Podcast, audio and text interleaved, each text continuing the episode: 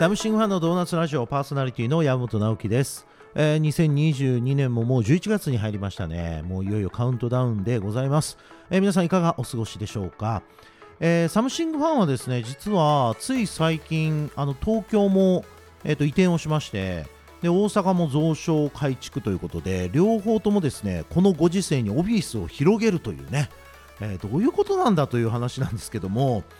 まああのまあ、もちろん人が増えてるっていうのもあるんですけどもやっぱりそのオフィスっていう空間を活用しての創作活動、まあ、クリエイティブ活動っていうところが結構重要なんじゃないかなっていうのはこれなんか社長としての僕の意見というよりもやっぱり現場の、まあ、執行メンバーからそういったお話が出てきまして、えーそれぞれちょっとスペースを広げるという決断をしました。で、えっと、東京のオフィスはですね今竹橋っていうねえー、と大手町とかが近い、まあ、神田とか神保町が近いところで、えー、とすごい観光庁も多くなんかお堅い雰囲気ではあるんですけどもそんな中で、えー、といろいろ楽しくやらせていただいております、まあ、あのその説はですねもう皆さんからお祝いいただいたりとかしてえー、とたくさんお花もね頂戴しまして本当にありがとうございました。あの珍しくですねあのこの番組のディレクターもですね僕にお花をくれるっていうね、えー本当にありがとうございます。ということで、えーそんな新オフィスで、えっと、それぞれラジオをねこうやってお届けできるというのは幸せだなと思いながら、えーあと残り2ヶ月どんな風に過ごしていくか僕も悩んでおります、えーぜひ皆さんのこの、2022年やり残したことね、えーぜひあれば教えてください。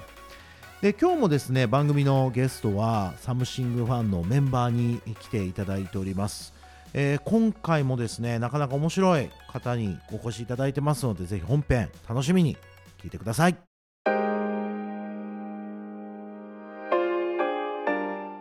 サムシングファンのドーナツラジオパーソナリティの山本直樹です。本日のゲストは、えーサムシングファン大阪でディレクターを務めております、えー森村さんです。よろしくお願いします。お願いします。えー森村さん、え今サンフランシスコですか？どっからご参加いただいて？京都です。あ京都です。京都ね。あの、はい、オンラインの背景だけサンフランシスコにしました。いや素晴らしいですね。なんかあの 森森村さんといえばねの後ほどいろいろお話聞いていきますけどやっぱちょっとグローバルなイメージがあるんで なんかもしかしたら1年後とかなんか今今私はシンガポールにいるんですけどとかなんかなんか当たり前のようにありそうな気はしますけどねじゃあちょっとまずはリスナーの皆さんにあの簡単に自己紹介からお願いしてよろしいでしょうか？はい、はじめまして。初めてこのラジオにお邪魔させていただきます。えっ、と、大阪の動画 DX 事業部でディレクターをやっております、森村と申します。まあ、私も、えっ、と、中途採用ではありますが、まだまだ新人で、今年入社した、えーので、まだまだ、えっと、ディレクターとしてはひよっこなんですけれども、あの、日々、なんか先輩ディレクターについて回りながら勉強している途中でございます。なんかね、あの謙虚な感じで入られましたけども、もうすでに あの存在感がビンビン伝わってきますけども、はい、ちょっと簡単にね、やっぱ森村さんのライフラインといいますか、どんなあの人生を歩まれたのかなみたいなお話もぜひお聞きしていきたいなと思ってまして、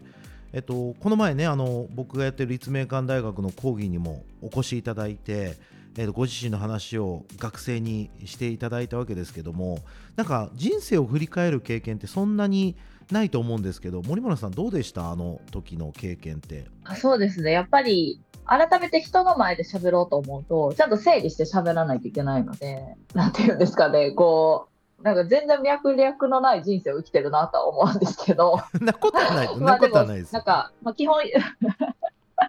でもまあ基本やりたいことを、まあ、ずっとやってるなっていうのは改めて思いました。自由に生きさせてもらってるなって思います。いや素晴らしいですよね。別にあの YouTuber じゃなくても好きなことで生きていった方がいいですよ。どう考えてもね。はい。はい。あのー森村さんご出身はえっとどちらになるんですか？えっと出身は大阪です。あ大阪のなんですね。はい市内ですね。へえで今京都はい。うん、なんかあのーあれなんですよね。この大阪市内で生まれ育ってでえっと大学まで大阪って感じですか？もうそうですね。大学まあ大学院も行ってたんでずっと長いですけど、うん。基本的に大阪から出た出たくないタイプでした。あそうなんですね。はい。なんか僕あの高校が結構あのお近くの高校だったんだなってちょっとプロフィール見て、僕は桜塚高校だったんで結構お近くですよね。あ同じ学区ですね。そうですよね。高校生の時はどんな高校生活だったんですか？そうですね。あのまあとにかく部活ばっかりしていて、あの学校生活記憶がないですよね。その吹奏楽部だったんで、あのまあ、活量量が多かったっていうのもあったんですけど、なんかすごいその時勝ち気がすごくて、あのなんか絶対に、なんかなんていうんですかね、その上の大会に行きたいみたいな気持ちがすごいあって。じゃあしっかりと部活で結果残したいみたいな。あ、そうです。いいことですよね。どうせやるならちゃんと上目指そうぜみたいな。そうですね。だからなんか、まあその人も多いんで吹奏楽部だとやっぱりクラスにも絶対吹奏楽部員の誰かがいてあの結局授業授業中の合間の休憩とかも結局あの部活の話とかしちゃったりとかしたりとかして あのまああの普通にクラスも楽しくはやってたんですけどもう思い出としてその吹奏楽部の記憶の方がやっぱ圧倒的に強く残ってますやっぱり。えでもなんかなかなかねあの体育会系だとあのそういうクラブって多いのかもしれないですけど、まあ、吹奏楽もある意味ちょっと戦う部活というか あの、ね、その競技競技人口って言っていいのかあいわゆるその参加人口も多いわけですしね。そうです。なんか当時の友人ってやっぱ今でもすごいお付き合いがあるんですか？いや今でもお友達やっぱだいぶ少ない。やっぱなんていうんですかね。吹奏楽部で人が多すぎるがゆえに、うん、あのめちゃくちゃ一人一人と密になるっていうよりかは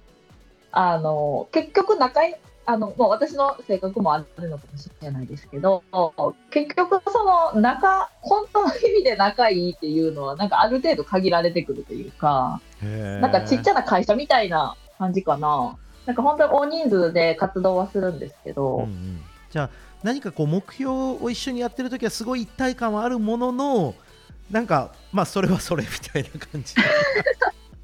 そういう感じです。でももちろんあの仲がいいことは今でもありまあそうですよね。だからなんか同窓会やろうぜとか、そんなんなったらもちろんイエーイって感じだけどってことですよね。そうです。まあでもそうなりますよね。でえっとまあそこから大学生になっていくわけですけど、なんかどういうふうにこう進路をあの考えてえっと選ばれたんですか？うんなんかあのまあそのとにかくその当時本当にちょっと私もそのあの単細胞的に生きてたので 全く考えてなくて進路を。であのでそのとにかく部活がやりたかったので、うん、あんまりそう進路で悩むとかそう受験勉強に時間を使うみたいなのがなんか時間がもったいないなと思っていてでなんか父親にあのとりあえず安いところに行けって言われて大学行くんやったら。シンプル。シンプルやな まあ、ザ・大阪って感じですけど、うん、あの、じゃあ一番学費がかからない大学ってどこなのかなって、まあ、さ一応高校生なりに探して、で、当時、もう合併しちゃって今も名前変わってるんですけど、私が当時受験して、あの、当時、えっ、ー、と、調べた時はまだ大阪市立大学っていう名前なんですけど、うん、あの、その大学だと、あの、大阪市民は、あの、ちょっとその、割引が効くみたいな、あの入学金がちょっと安くなる、あのまあ、市民税納めてる代わりにみたいな感じで、うん、で、もうここしかないな、多分安く行ける大学ってなって、うん、いや、あの で、まあ、あのちょちょっとね、ラジオ聞いてる方がどこまでご存知かわかんないですけど、あのそういう選択肢で選ぶ大学じゃないですから、大阪市立大学はすごいあの大学ですからね。学費安いところ探した結果ここやわって選ぶそんななんか玉でみたいなポジションじゃないですからねそこ。ちょっと誤解のないようにお願いします。はい。すいません。でもでもここはここしかないと思って、うんうん、あのもう2年生高校2年生の夏にオープンキャンパスに行ってまあ雰囲気も良かった、うん、であと文学部、私やっぱ、あの、なんとなく外国語やりたいなっていう、あの、イメージだけは決めてて、はいはい。で、まあ、その、大阪市立大学の文学部であれば、うん、まあ、外国語の、まあ、専攻もできるっていうところと、あの、すごく素朴で、なんて言うんでしょう。まあ、そんなに、まあ、公立大学なので、そんな大規模な大学でも当時はなくて今はもうねすごい大きな大学になりましたけどなんかそのちょうどいい大きさがなんか気に入ったっていうのもあって、うんもうここ受けようってもう決めてあのもう迷いをなくす、うん。もうここしか私は行けませんっていうあの気持ちになってもうそこだそこだけを狙ってまあ受験勉強してって感じで。なるほど。でそうです。まあもうねこうちょっとすみません聞いてる人にどこまで再現性があるかわかんないんですけど あのなかなか難しいあの合格するのもすごい大学ですからね、はい。まあ、でも決めて見事合格されたってことですよね。はい、なんかもう迷いをなくすっていうのはある意味自分にはもうなんか態度を立てたのでなんかすごい底力が出たのかもしれないなって今だったら思います。素晴らしいちょっと後半もいろいろお話聞かせてください。はい、サムシングファンのドーナツラジオ、えー本日のゲストは大阪のディレクター森村さんです。後半もよろしくお願いします。お願いします。まあ、あの先ほどねこう吹奏楽部に、えー非常に情熱を燃やした高校生活からここ行くぞって決めて大阪市立大学へのま進学を決められたと。で、まあ、外国語に関心があるっていうことで、えーまあ、そちらを勉強したいというお話だったと思うんですけども実際その語学の魅力とか海外の魅力って、まあ、大学入って、まあ、その後も含めてですけど森村さんどういうふうに今お考えですか？あやっぱりあの、まあ、当時はなんでそんなに海外に憧れがあったかってもうあんまり覚えてないんですけどあのすごく海外に行ってみたいっていう気持ちが昔からあってうん、うんで、まあ、あのその高校の時も、まあ、英語がまあまあそこそこ得意だったっていうのもあってやっぱりかっこいいなっていう最初は本当に単純な漠然とした憧れから始まってるような感じですかね。うん実際にその憧れを学ぶ立場とか実践する立場になってなんかどうなんか変化ってあったんですか？あそうですね、やっぱり、あの、なんて言うでしょう、語学できていいに越したことはないなっていうところと、やっぱり、話せる言語が増えれば増えるほど、まあ、その言語を使う人たちの、言った考え方とか、うんあの、まあ、生き方とかっていうところも、やっぱ語学ってやっぱすごい単純にそのツールじゃないんですよね。なんかそこにかか、その言語を母国語とする人たちのやっぱ思考みたいなところまでが、やっぱその語学を通してわかるので、なんか改めて、やっぱ世界ってほんまにもう本当にいろんななんか自分の想像を超える人たちが山のようにいるんだなっていうことを知るっていうことは、なんか本当に生きていく上で自分の助けになってるなっていうのはすごい思います。なるほど。相手の言葉を学ぶことによってその相手のまあ文化だったり考え方だったり、まあ、もちろんねこそれぞれの個性もまたそこからさらにあるわけですからあの幅広いとは思うんですけどそういったことが知れる、まあ、これがちょっと喜びだってことですよね。うん。あのい森村さん自身は今、えっと、そそもそも専門で勉強されてた語学は何なんですか？私は結局その大学に入って、えー専攻したのがドイツ語だったんですよね。はいはいはい。で、あのー本当にね、あの、なんて言うんでしょう。結構なんか、なんとなく始め、専攻してみようかなぐらいの気持ちで始めたのが、うんうんうんうん 結局、18歳で始めて、あの、もう、今30なので、もう12年ぐらいずっと続けてる感じになってます。へえ。なんかあのうちの兄貴も大学の時に第二外国語でドイツ語を選んででもなんか何年も勉強したけど覚えてる言葉がドイツ語で時計？ウーレン？ウーレンで合ってます？あ、うわれ、はい、あーレン、うん、しかないわって言ってたのを 僕は家で聞いて僕もなぜかその言葉だけ覚えてます。なるほどなえー、面白い。ドイツドイツ語と日本語の違いってなんかどどういうところになるんですか？なんかこう文法とかなんか例えば日本語にはこういう言葉があるけどドイツ語にはこういう言葉がないとかなんかそういうのってよく英語とか比較であるじゃないですか。ああ、やっぱりドイツ語って、まあ、なんとなくのそのステレオあの日本人が考えるドイツ人の、まあ、なんかステレオタイプ的なところとある程度なんか被ってるとこがあってすっごい理論的構造的なんですよね言語自体が。へえ。なんかパズルみたいでなんかすすごいあの、まあ、文法自体も厳格なあの今存在している言語の中ではかなり厳格な方ですし、うんうんあのやっぱりなんていうんですかね。その論の組み立て方が日本人と全然違うというかはいはい。あのやっぱ日本人ってなんて言うんでしょう。まあそのどういう、まあ、今までのその日本の歴史にも関わってくるんですけど結構まあしまあ仕方ないよねとかしょうがないよねっていうところのまあなんかそのみんなこういい塩梅のところで妥協しながら、まあ、議論を進めていったりとか、まあ、自分の経験とかを乗り越えていくみたいな、あの国民性だと思うんですけどうんうんなんかドイツ語ってそれが許されなくて必ず結論出さないといけないっていうところが、あのやっぱ言葉の節々にあってどっちでもいいやんっていう表現がないです。うんへえ面白い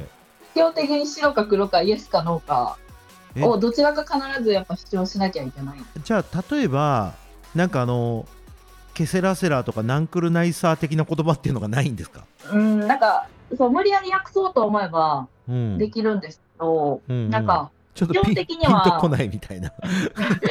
ピンとこないえのと そうなんや。あとなんていうんですかねなんか私がドイツ人の友達で聞いたのうは、んうん。そのどっちでもいいとか何でもいいとか、うん。うんなんかそういう答え方をしちゃうと、はい。いったその自分の中なんかそのそういう答えを言う人は何も考えてない、イコール頭が良くないと思われるらしい。うんまあ決して間違ってはいないと思いますけど。なるほど。ね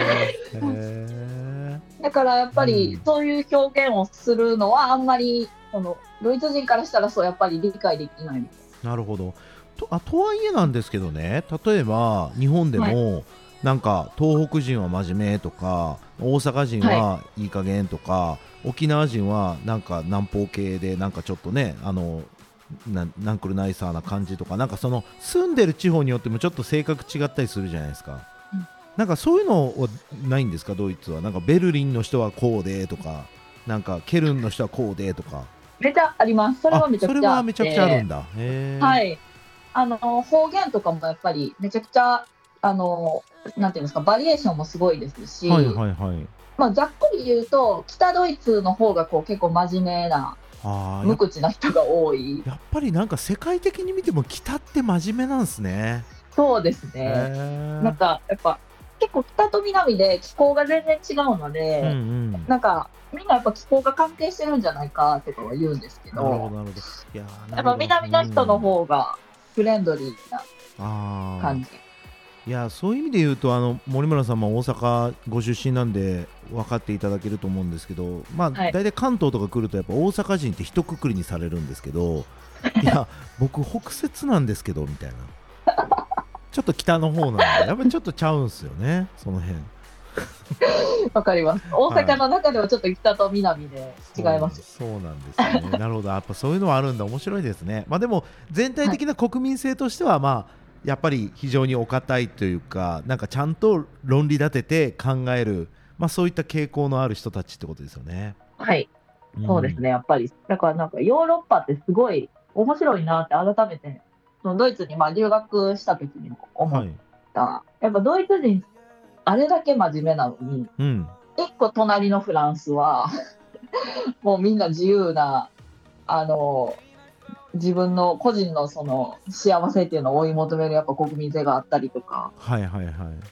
でちょっと上行ってイギリスとか行ったらもうなんかすごい日本みたいなこう島国根性といいますか俺たちはあの大陸とは違うんだぜみたいな。人がいて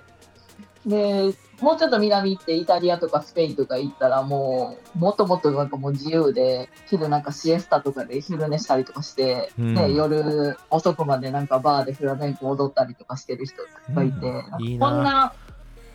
いいな。こんなバラバラの国が一つのなんか共同体として EU でやっていこうってなったんすごいなって改めて思いました。面白いですよね。へ ーいやありがとうございました。まああの、はいぜひちょっと次回もですねゲスト出ていただいてちょっと改めて森村さんのいろんなお話をお伺いしたいと思いますのでよろしくお願いします。はい。